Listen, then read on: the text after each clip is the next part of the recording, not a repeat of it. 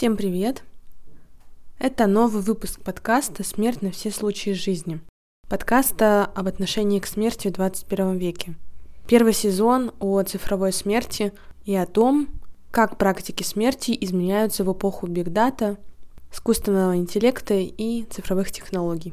Слушайте подкаст на всех платформах, подписывайтесь на телеграм-канал, участвуйте в активностях подкаста и рассказывайте своим друзьям и знакомым. Сегодня у нас будет необычный выпуск, необычно, наверное, своей темой. Потому что сегодня я буду рассказывать вам о том, как представляется и репрезентируется смерть в компьютерных играх. Сегодня не будет гостя в подкасте, я буду рассказывать вам самые, наверное, яркие, необычные примеры, которые я смогла найти, и покажу вам, как люди переживают страх смерти в компьютерных играх. Я на самом деле не заядлый любитель компьютерных игр, но мне стало интересно, как вообще такое понятие, как смерть, показывается там, в этом онлайн-пространстве. Поэтому садитесь поудобнее, где бы вы ни находились, и слушайте новый выпуск.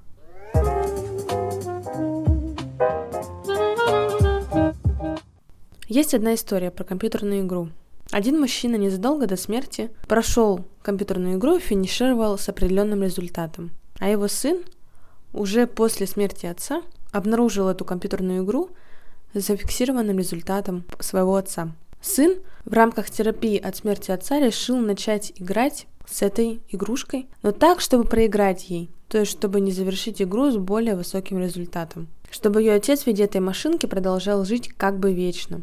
Представляете?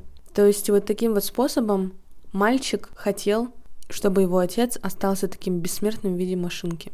К чему это я? Наверное, к тому, что смерть, к тому, что смерть в виртуальном пространстве игры воспринимается немного по-другому. Ее можно рассматривать как такую разновидность симукляра. Симукляр — это определение из философии, и оно означает как бы изображение или копию того, чего на самом деле не существует.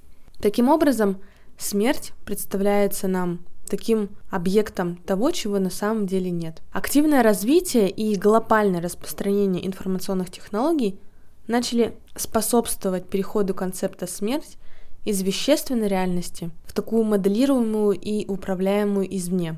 А само виртуальное пространство компьютерной игры, оно как бы меняет концепт смерть с помощью комбинирования различных фрагментов из игровой действительности. Смерть вторгается в эту действительность, делает ее какой-то ненастоящей и виртуальной. Наверное, рассказывать, как репрезентируется смерть в компьютерных играх, я хочу начать с такого, наверное, самого популярного примера. Это компьютерная игра Sims. Все мы в детстве, в подростковом возрасте играли в компьютерную игру Sims, где как раз-таки смерть представляется очень, в очень интересном плане. Потому что на самом деле там можно по-настоящему увидеть множество различных видов, как погубить или убить персонажа. Конечно же, сейчас это смотрится странным зрелищем, потому что дети, подростки как только не исхитрялись, чтобы провести какую-то практику по тому, чтобы бить своего персонажа. Например, в игре Sims 2 университет используется специальный объект, некрофон, с помощью которого можно было воскрешать персонажей за определенную плату. Если один персонаж желает вернуть к жизни другого, но платить недостаточно, то умерший, то есть призрак, не воскреснет или может трансформироваться в зомби с вариативными чертами характера. А, например, в части Sims 3 персонажа можно было воскресить с помощью призрака, проведя особый эксперимент в научном институте. Первое воскрешение бесплатное, стоимость каждого последующего составляет 5000 симолеонов. Например, в игре Sims 3 сверхъестественное герой-ведьма имеет достаточную власть, чтобы осуществить воскрешение персонажа в виде зомби. А в игре Sims 3 питомцы если персонаж умирает в результате несчастного случая, то его собака получает возможность воскресить своего хозяина с помощью преследования героя.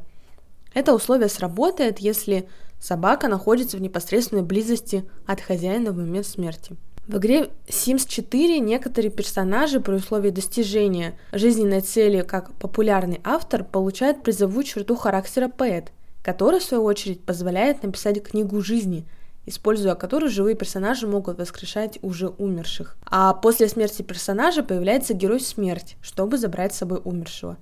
В это время другой персонаж может попросить смерть не забирать персонажа и оставить его в живых. Короче, Здесь мы на самом деле в этой игре видим настолько большое разнообразие практик ухода и воскрешения, что на самом деле можно даже написать статью об этой, об этой теме. Как мы вспомним, еще помимо воскрешения можно было намеренно погубить персонажа, как на, так называемая преднамеренная смерть.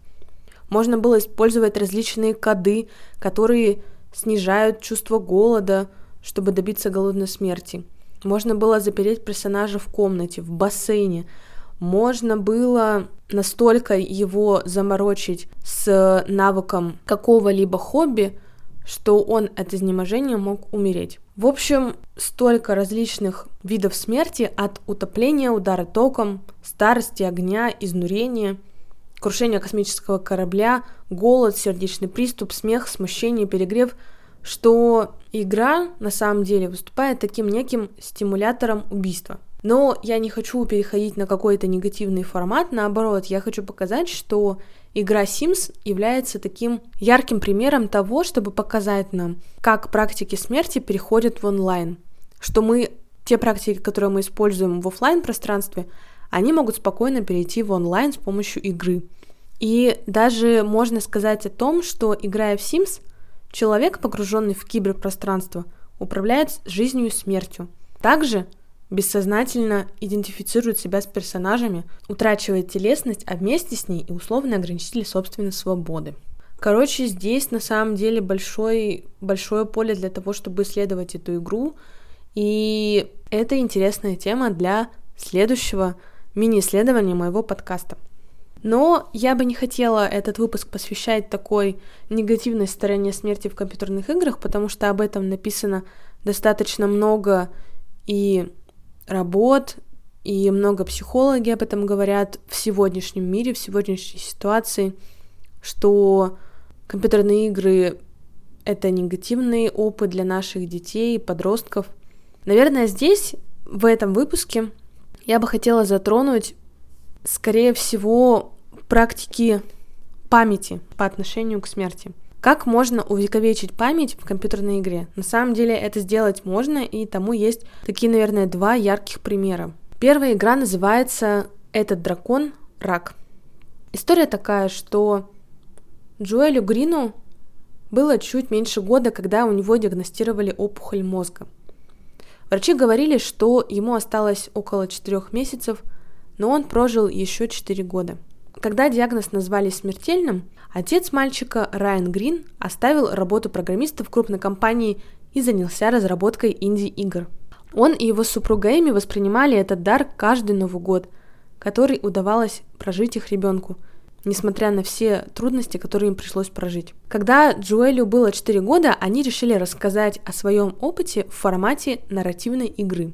Это был не первый их опыт проживания происходящего через искусство – Примерно в то же время супруги выпустили небольшую книжку «Он еще не мертв», рассказывающую, как болезнь Джоэля воспринимал его старший брат.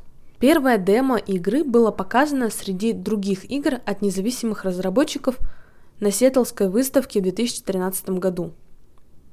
Представьте себе, больничная палата, плачущий ребенок на руках отца, капельница с жидкостью ярко-зеленого цвета. Игрок может кликать по пространству в поисках решения – укачивать ребенка, кормить его, взаимодействовать другими способами. Но эти действия бесполезны, как бы быстро и в каком порядке игрок их не совершал. И это не головоломка, и ответа здесь нет. Джоэль будет плакать только сильнее и страшнее. Геймеры отходили от монитора в слезах, а Райан Грин, отец, успокаивал их, объясняя, что его сын еще жив. Позже он расскажет репортеру, одной газеты, как появилась эта сцена. Был период, когда мальчик не мог пить и есть. Организм просто не мог принять ничего. И он говорил, задача родителя удержать ребенка от слез, но я целую ночь не мог успокоить Джоэла. Это было похоже на компьютерную игру, где механика нарушена или не работает, объяснял он. Так и возникла концепция игры в духе Not Games. Здесь нет никаких головоломок, никаких поощрений, никакой механики, просто возможность взаимодействовать с миром вокруг и узнать историю, которой с вами делятся. По мере отступления болезни и ее возвращения история дополнялась новыми эпизодами и превращалась в размышления о том, как жить с паллиативным диагнозом близкого человека и как говорить о смерти с детьми. К сожалению, в 2014 году Джоэл умер. Два года спустя игра «Этот дракон-рак» была доделана. В игре 14 эпизодов. Дракона, огромного тень, устающего из тумана, нельзя победить. С ним даже нельзя сразиться, но может быть рядом с мальчиком, за которым этот дракон пришел, пока мальчик еще здесь.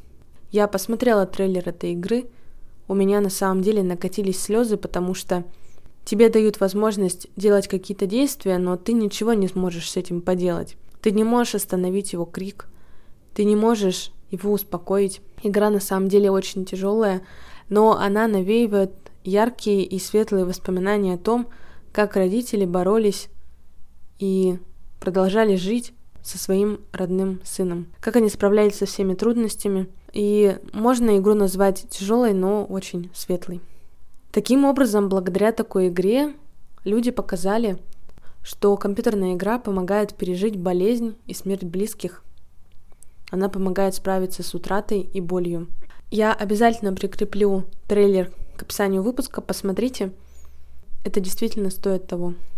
Вторая игра, которую хочется вам рассказать, она называется «Что осталось» от Эдит Финч. Игра от 2017 года. Здесь мы говорим уже не о смерти людей, а о памяти. Главной героине Эдит Финч предстоит узнать, что мать почти ничего не рассказывала об истории семьи, о том, что их предки умирали при драматических обстоятельствах. Таким образом, Эдит возвращается в фамильный дом в штате Вашингтон и обнаруживает, что переданный по наследству ключ открывает не только знакомые ей с детства двери, но и проходы в спальне мемориалы погибших родственников. Их запечатала мать, считавшая, что над семьей висит проклятие, и избавиться от него можно только если ничего не рассказывать детям. На самом деле показывает историю предков Эдит. И она показывает, что эта история гораздо интереснее, чем расследовать обстоятельства их гибели и думать о проклятии. Здесь мы видим кусочки семейной истории, письма, фотографии, документы, фамильные реликвии, стихотворения. Тоже советую вам ее посмотреть и ознакомиться. Все ссылки на трейлеры я обязательно прикреплю в описании к выпуску.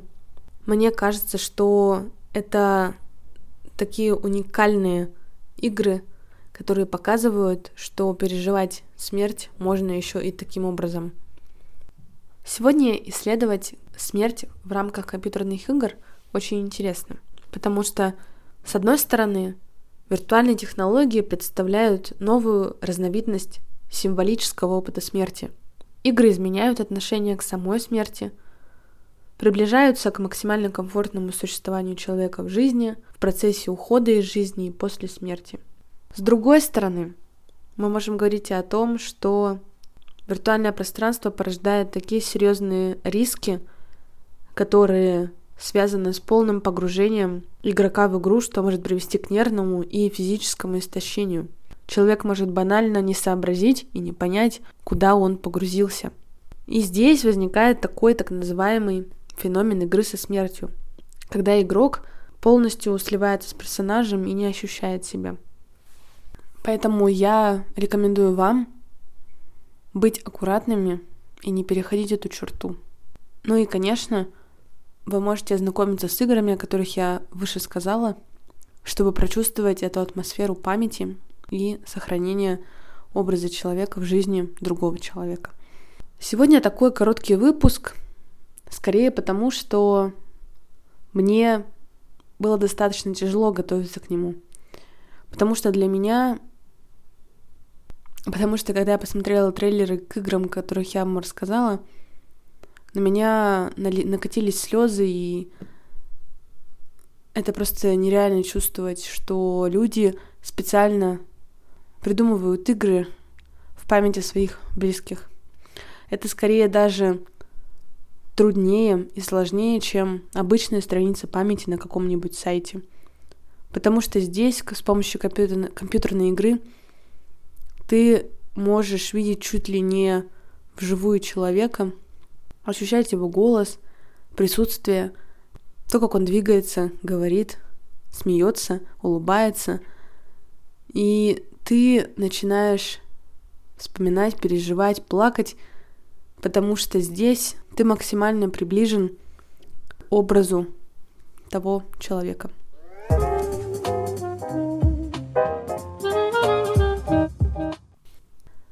Я хочу еще рассказать небольшие новости. В описании к этому выпуску будет прикреплена первая викторина о цифровой смерти. Я подготовила вам небольшой тест.